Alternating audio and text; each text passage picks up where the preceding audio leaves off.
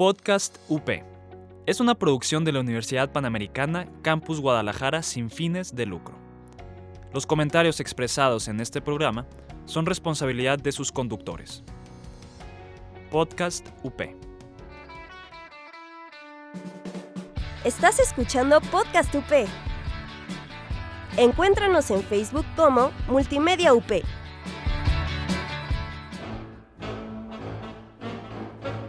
En esta temporada nos mudamos de sede. Bienvenidos a El Set en Casa, un programa de cine, series, datos curiosos del entretenimiento y más. Acomódate en el sillón, ve por tu cobertor favorito y no olvides tus palomitas. Comenzamos. Algunos pueden leer Guerra y Paz y cerrar el libro creyendo que han leído una novela de aventuras. Otros pueden leer los ingredientes de un chicle y descifrar los secretos del universo. Es la frase con la que comenzamos mencionada en Superman de Richard Donner. Sean todos bienvenidos al set, soy Carlos Laureano y me encuentro acompañado por... Yasmin Arias. Y Sofía Santana. Así es, y bueno, sin más preámbulos, vamos aquí a nuestro primer bloque que son los estrenos de la semana. Nos vamos a concentrar en los estrenos que hubo del viernes, este, bueno, no se lo corto, del viernes 12 de marzo al jueves 18 de marzo. Y bueno, comenzando por la película de Netflix Hoy sí. Bueno, eh, Hoy sí es una película familiar, por así decirlo. Se me hizo algo muy simple. Trata sobre una familia más este, moderna, por así decirlo, con estos niños pues más conectados a la tecnología y más ansiosos por crecer, por así decirlo. Y a mí la verdad siento que se me hizo X, o es una película familiar, no es tiene su drama, tiene su comedia, no lo suficiente como para hacer comedia ni lo suficiente para hacer drama. Y trata de una familia que la mamá suele ser muy estricta y los niños pues están medios enojados con ella y deciden hacer un día del sí, que es un día en el que los papás tienen que decir sí a todo, no pueden decir que no. Entonces pues vamos viendo cómo la familia va desarrollándose durante esto y no sé, Sofi, ¿a ti cómo te pareció? A mí la verdad me gustó, este, se me hizo divertido, o sea, como dices, es una película que se está como un poco X pues, pero siento que es algo que puedes llegar a disfrutar en familia. Concuerdo por completo. O sea, es en familia, como con los niños. Tal vez lo disfruten más los niños que los papás, pero muy familiar, dominguera, de esas que quieres ver con los niños, con la familia, para mantenerlos ocupados un rato y, y ya. Fíjate que, no sé. sí, no, bueno, yo sí la vi y a mí me, se me hace muy interesante, pero a la vez me causa mucho conflicto que ya Jennifer Aniston, no, Jennifer Aniston no es, es Jennifer Garner, perdón, este, ya tenga siempre esos papeles de mamá, pues sí, de mamá ya, así, este, típica mamá, ya que vive así, este, pues ya cansada, ya mamá luchona y todo eso, o sea, como que ya se, ya dejó de hacer sus comedias románticas o películas malas de Marvel y ya mejor dijo, no, pues ya me voy a dedicar a hacer películas ya de en la que soy una mamá simplemente y así es lo que ha hecho básicamente todo este tiempo. Sí, este, como dices, es una película, como dicen ustedes dos, es una película muy dominguera, una película que puede ser muy disfrutable, pero que bueno, depende mucho también del humor en el que estés. Es, a mí, en lo personal, este, la vi con una mente pues, muy abierta, no estaba cansado ni nada. Pero los niños a mí sí me, me cayeron gordos. No, no, no sé, la verdad, no sé si yo sea un, green, un grinch o algo así, pero sí, los niños sí dije, ay, no, son muy desesperantes, la verdad. O sea, a mí, por ejemplo, o sea, lo que dices eso de los niños, sí, un poco sí que es medio gordos. Y yo creo que a mí lo que peor me cayó fue que normalmente dejan como a la más chiquita como algo tierno, algo bonito, y esta vez la hicieron como más intenso. O sea, como algo no tan tierno, como más enfadosito, y sí, como que eso ya no me gustó a mí tampoco. Sí, sí, sí, no, este, la verdad que el niño también así como que, si de repente así, este, sí andaba así, me desesperaba mucho porque era como muy gritón y entonces yo era como, Ay, ya, así. No sé, a lo mejor no estoy listo todavía para una etapa así o que qué sé yo, pues, pero la verdad sí, sí me desesperó mucho. Sí, es que además como que son niños pues más actuales, por así decirlo. Y pues tú, Charlie, ya estás en otro... Ah, No, no, no, no, no, ¿qué pasó? No, Jasmine, no. Todo el mundo que crea y que escuche el programa va a creer que tengo como 30 años, 40, no, no, no. Pues más o menos, Este, tengo, mis, tengo mis 27 años todavía, todavía me cuelga. No, no, no, déjenme les digo. A las personas que no me conocen en persona, tengo 27 años todavía y a mucha honra. Pero es que eres el mayor aquí. Bueno, continuando ya con los estrenos que tuvimos, en Disney Plus tuvimos, eh, y ya después de toda esta masacre aquí que me hicieron, como me acabaron con la edad, uno de los estrenos también, exactamente, bullying aquí laboral, eh, Disney Plus estrenó en su plataforma la serie documental de cómo se hizo la serie de WandaVision. Para usted, si ya acabó la serie o no, yo creo que le va a parecer bastante interesante. Sofi, ¿tú qué opinas? Sí, la verdad es que está, o sea, como va a ser una serie, yo creo que van a publicar como los episodios cada que salen. Y a mí se me pareció muy interesante como que todo el concepto, o sea, porque te llevan por todo el proceso de tanto pre-producción, producción y postproducción. Te enseñan cómo grabaron en el set, como si fuera un reality. Te enseñan, este, cómo hicieron los efectos, te enseñan todo, o sea, todas las ideas que tenían con- de conceptos para los sets, este, te muestran todo, todo, todo también, o sea, entrevistan a los actores, entrevistan cómo hicieron también, este, las intros de la serie. Y es una serie bastante interesante, sobre todo si te interesa como ver cómo es el detrás de cámaras de un proyecto así de grande. La verdad siento que va a gustar mucho. Sí, este, no sé si tú ya la viste ya o no, este, si ya acabaste la No. serie o Todavía no. ah, entonces no, no, se puede decir nada todavía. Gracias. Seguimos aquí, pero bueno, sí, como dice Sofía, o sea, está bastante interesante cómo hicieron es- todo ese proceso. La música también, o sea, las canciones que salen, o sea, está muy padre eh, cómo cada... los creadores de estas canciones explican cómo se adaptaron a cada época y a lo que estaba de moda y todo eso. También los formatos de grabación, los movimientos de cámara, la narrativa, o sea, todo eso está bastante padre, como comentas tú, Sofía. Sí, no exacto.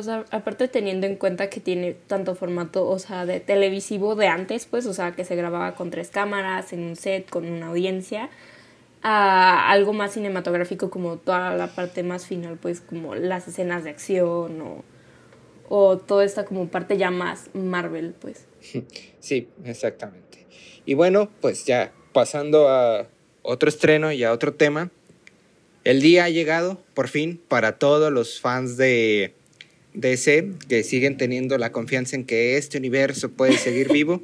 Ha llegado ya el corte de la Liga de la Justicia de Snyder Cut. Este corte que pues tenemos esperándolo desde el año 2017, cuando se estrenó esta película con Joss Whedon, que yo ya tuve el privilegio, por así decirlo, no, no, les comentaba antes del programa que no sé si sea mi hype o no, pero la película está muy bien hecha. A pesar de que fueron cuatro horas las que estuve ahí, este, usted no puede aventarse a las cuatro horas, puede verla en capítulos, eso también es un beneficio que tiene.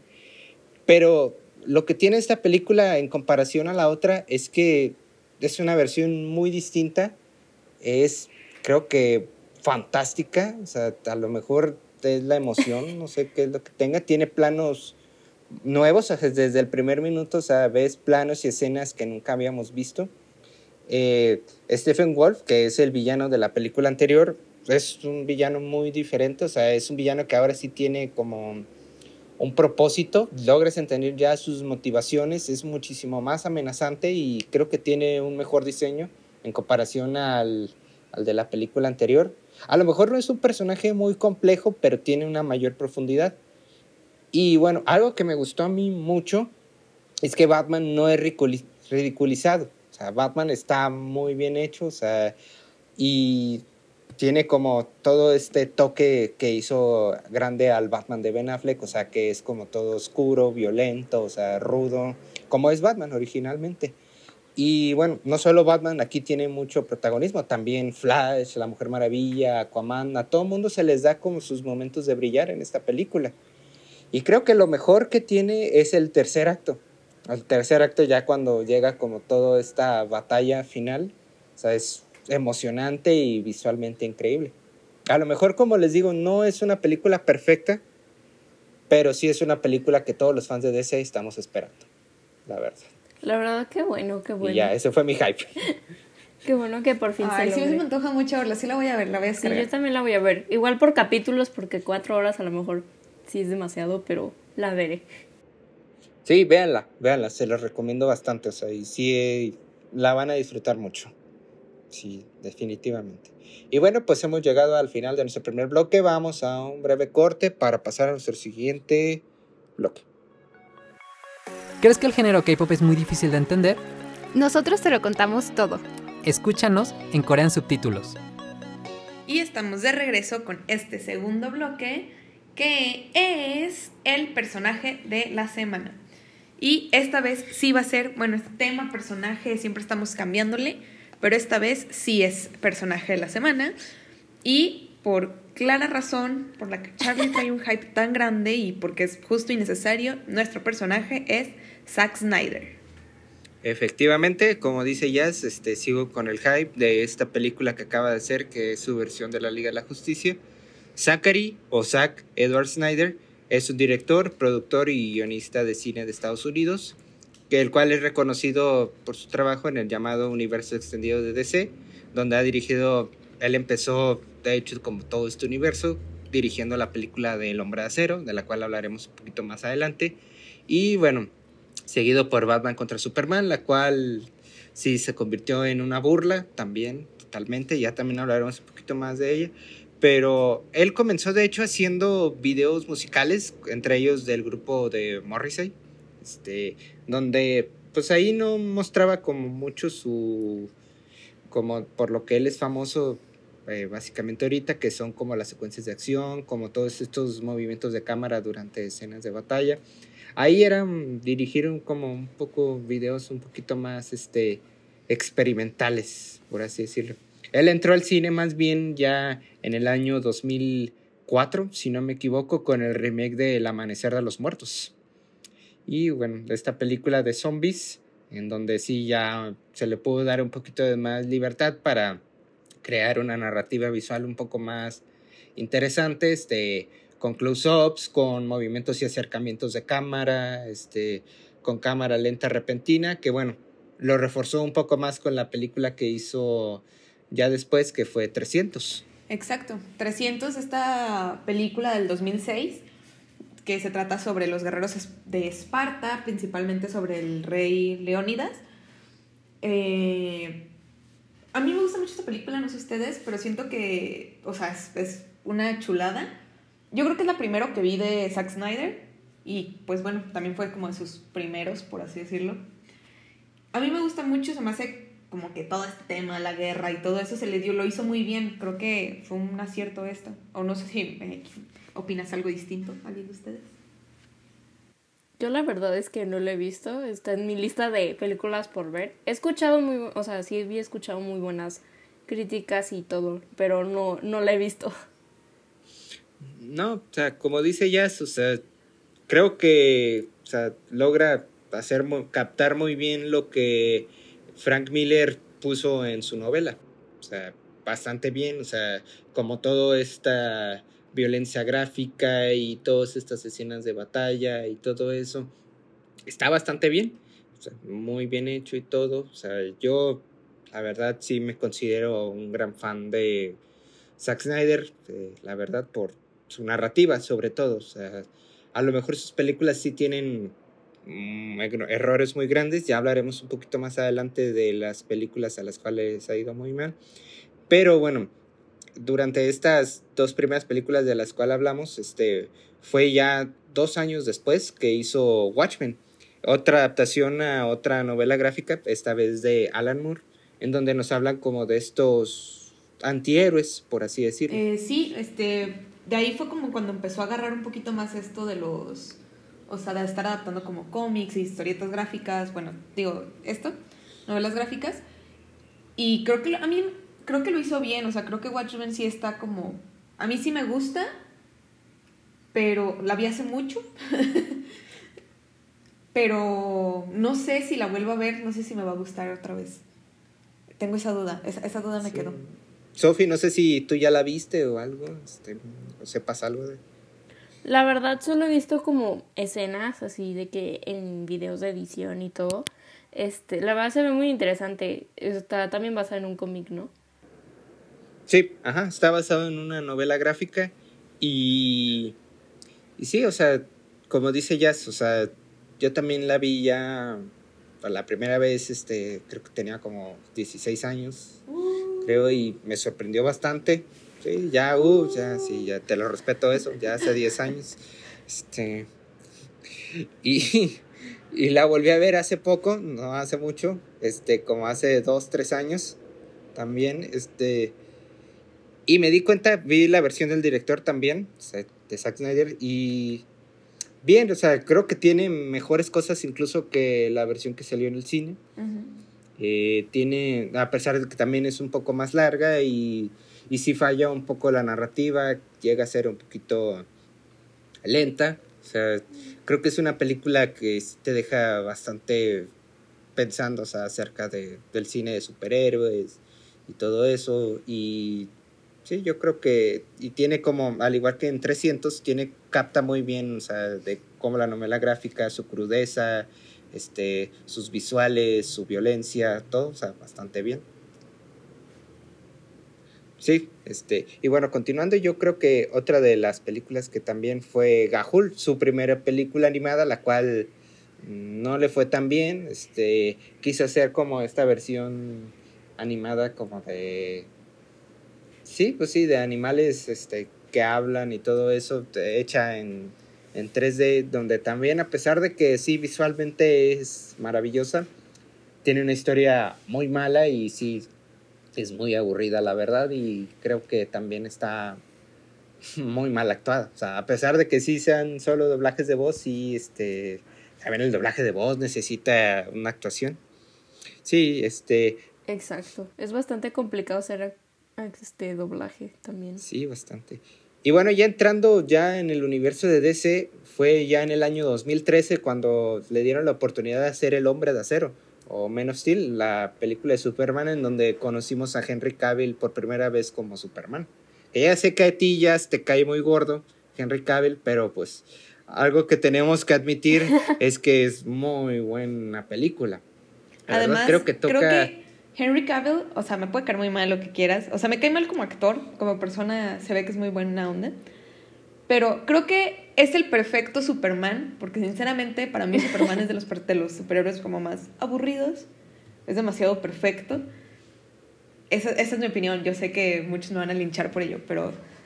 O sea, yo creo que Superman es como más perfecto como todo lo que es como superhéroe, o sea tiene muchísimo menos debilidades que otros. Se me hace como, literal, es, una, o sea, es de otro mundo. Entonces, siento que es como demasiado, como la seriedad y todo, pues siento que le va muy bien a Henry Cavill y su poca, poca buena actuación. su poca habilidad. Pero bueno, no sé, o sea, la película sí está buena, pues hay que admitirlo, así me gustó. Sí. Sophie, no sé si tú ya la viste. Sí, creo que da como este, creo que vi partes. Este, yo la verdad empecé a ver el universo cinematográfico de DC como creo que a partir de Batman vs Superman, creo que esa fue la primera que vi, pero sí he visto partes de, de la de Henry Cavill, la de Superman, pues. Y la verdad es que está muy buena, o sea, con, o sea, con esa razón todo el mundo empezó como que a tener este hype de un universo de DC, o sea, eso es como la base como esperanzadora de que, wow, puede suceder lo mismo que sucedió con Marvel. Y creo que hizo muy buen trabajo lográndolo, pues. Sí, dejando ya un poco fuera de sus secuencias de acción, que ya sabemos que están muy buenas, o sea, todas sus películas. Como dice Jazz, o sea, el hecho de que Superman sea de otro planeta, este es como el detonante o motivo principal de esta película, porque, pues sí, o sea, se siente como un ser excluido de este planeta. Y es lo que pasa también en Batman contra Superman, película en la cual él se volvió una burla, tanto para Warner Brothers como para la gente, por toda esta escena de Salva a Marta. Ajá, de Salva a Marta. Ay, sí. Sí, sí, o sea, eso está pésimo, la verdad. Aparte que sí tiene algunas, como que el problema con Batman contra Superman es que quiso meter todo a, a la licuadora y no le sirvió. O sea, Ajá, estuvo, no. Exacto. Fue un revoltijo. Sí, sí, fue un revoltijo. La verdad. Cosa que se redime bastante bien en la Liga de, la Justicia. Película que pues acaba de dirigir ahorita. Y ya veremos muy pronto una película que también acaba de hacer con Netflix, que es Army of Darkness, si no me equivoco, o Army of Dead, algo así. No, ya la veremos este a, a mitad de este año. Mm, interesante. Sí, interesante. La verdad. Va a estar interesante. Sí, sí, sí. Ya quiero ver un tráiler. Sí, ya veremos a ver qué. Y bueno, pues eso fue una breve este, repaso a toda esta filmografía del Zack Snyder, el favorito de los fans de DC. Vamos a un breve corte para pasar a nuestro siguiente bloque. Análisis de tendencias, intercambio de valiosas ideas y experiencias de éxito. Insiders. Un diálogo sobre áreas críticas en los negocios, gestión empresarial y administración pública. Conduce Rafael Santana Villegas.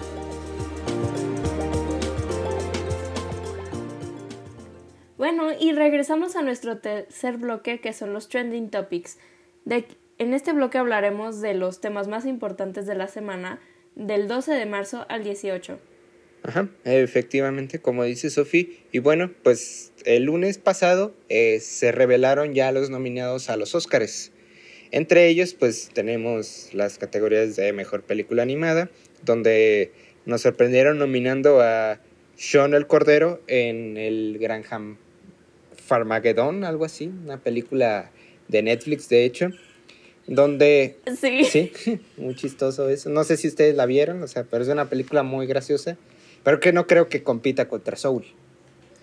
No la he visto, pero al, por lo mismo de que ni siquiera he escuchado Sí, bien no, de la ella. verdad, este, digo, no he visto todas las de la categoría, pero siento que los dos más fuertes por ser de Disney son Soul, como la primera, y en segundo yo creo que sería este Onward. Fíjate que yo ahí, o sea, a mí me gustó mucho la animación, sobre todo de Más allá de la luna. O sea, me hizo como los colores y todo, pero pues sí, no creo que gane, pero le tengo fe, no sé. O sea, no sé. Sí, sí, sí, sí, pues a ver qué tal. Este, bueno, en mejores actores de reparto tenemos a Daniel Kaluuya, la Kate Steinfeld, Sacha Baron Cohen, Paul Rashi, el cual, bueno, si ustedes ya vieron los Globos de Oro o los Critics Choice Awards, pues ya saben más o menos a, a quién apostarle o a quién hacer, este, porque bueno, básicamente es, van como a lo mismo.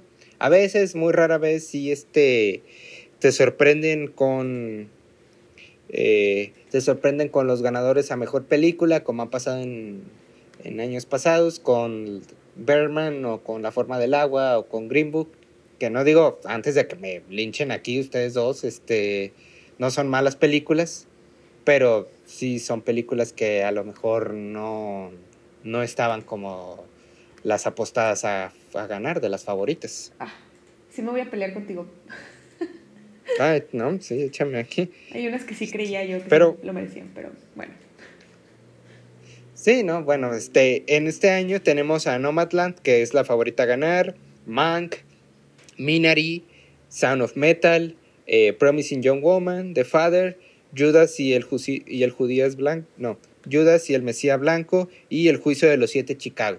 Son como las ocho nominadas para Mejor Película, la cual la favorita es Nomadland, como les comento, pero bueno, puede que salga una sorpresita ahí nos sorprendan ganando. Yo, la verdad, por las temáticas que toma y todo eso, le voy tal vez a El Juicio de los Siete Chicago o posiblemente a Mank. yo creo que la competencia está principalmente entre esas tres, ¿no? Nomadland, El Juicio de los Siete y Mank, creo que son las que están compitiendo como más fuerte, pero pues todavía no he, yo no he visto, pues digo, no, creo que no ha salido todavía Nomadland, ¿verdad? No, Nomadland apenas se va a estrenar, la cual yo creo que Nomadland sí se va a llevar a mejor a mejor dirección, la verdad, o sea, está muy bien dirigida. La, este, lo ha demostrado Chloe Shaw, este, ya, de hecho, ya lleva varios premios acumulados por esta película. Y también algo muy curioso es la nueva directora de la nueva película de Marvel, de Los Eternals. Oh.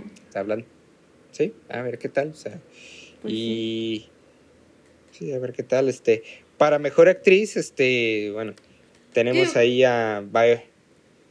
Yo digo que se lo va a llevar esta. Ah, se me fue ese nombre. Andra, Andra Day. No, la de. Andra Day, Viola Davis, Vanessa Kirby, Frances McDormand. Frances McDormand. Sí, la de Nomadland. Ajá. Este, Porque es una actriz, wow, la amo.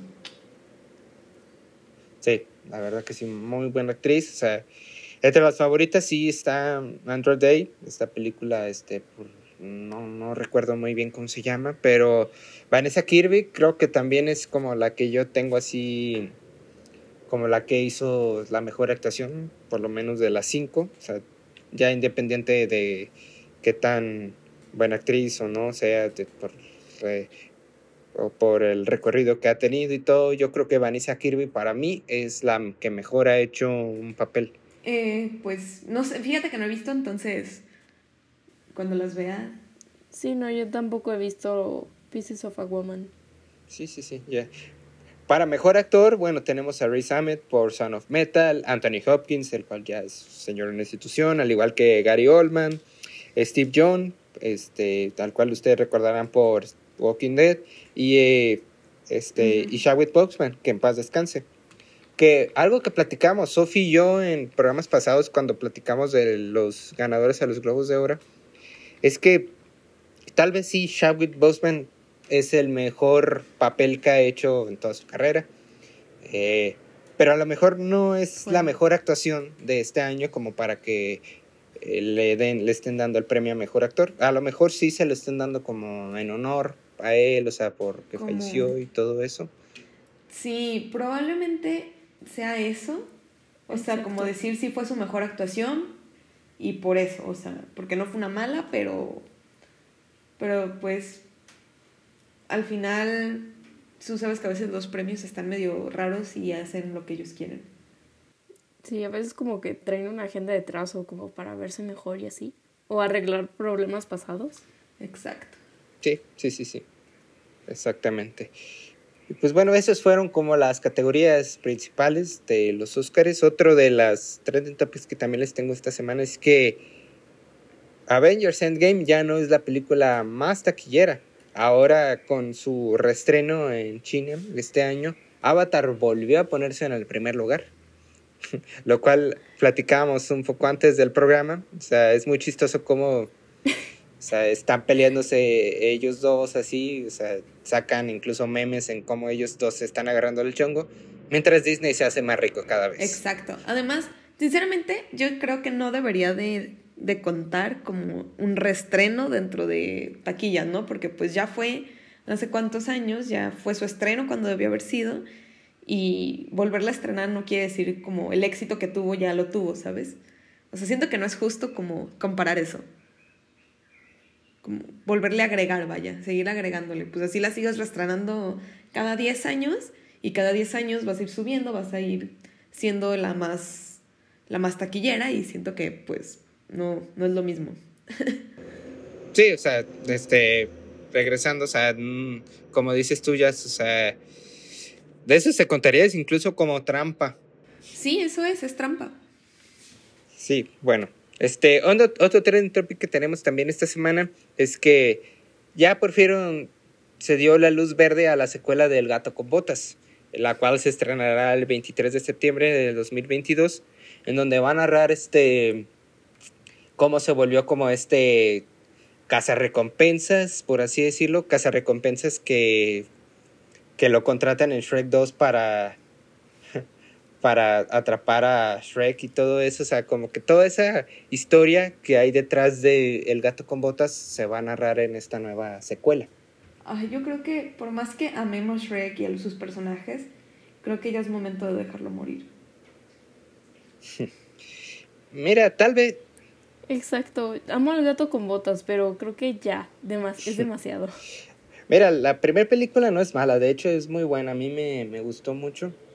Y bueno, también tuvo que ver mucho que Guillermo del Toro estuvo involucrado ahí en el guion y todo, pero no sé, te, doy el beneficio de la duda, la verdad. Este, ya veremos. Pues ya veremos, pero yo sinceramente me quedo hasta Shrek tercero y con dificultad. Hasta Shrek 2, déjalo. Digo, con, todo el tercero aguanta para mí, todavía aguanta. Sí, tiene sus momentos divertidos. Y bueno, pues hemos llegado al final de nuestro programa. Nos despedimos, no sin antes invitarlos que visiten nuestra página en Facebook, el set Podcast UP, y que nos busquen en Instagram como el set-up. Estén al pendientes de nuestras plataformas en Spotify e iTunes y no se pierdan de la gran variedad de programas que tiene Podcast UP. Se despiden de ustedes. Yasmin Arias. Sofía Santana. Y Carlos Laureano. Porque dicen que lo bueno nunca dura el set ha llegado a su fin. Pero descuiden, la próxima semana regresamos con más información y datos curiosos para ustedes. Y si usted es de los que espera una escena post créditos, no la encontrará, no somos esa clase de podcast.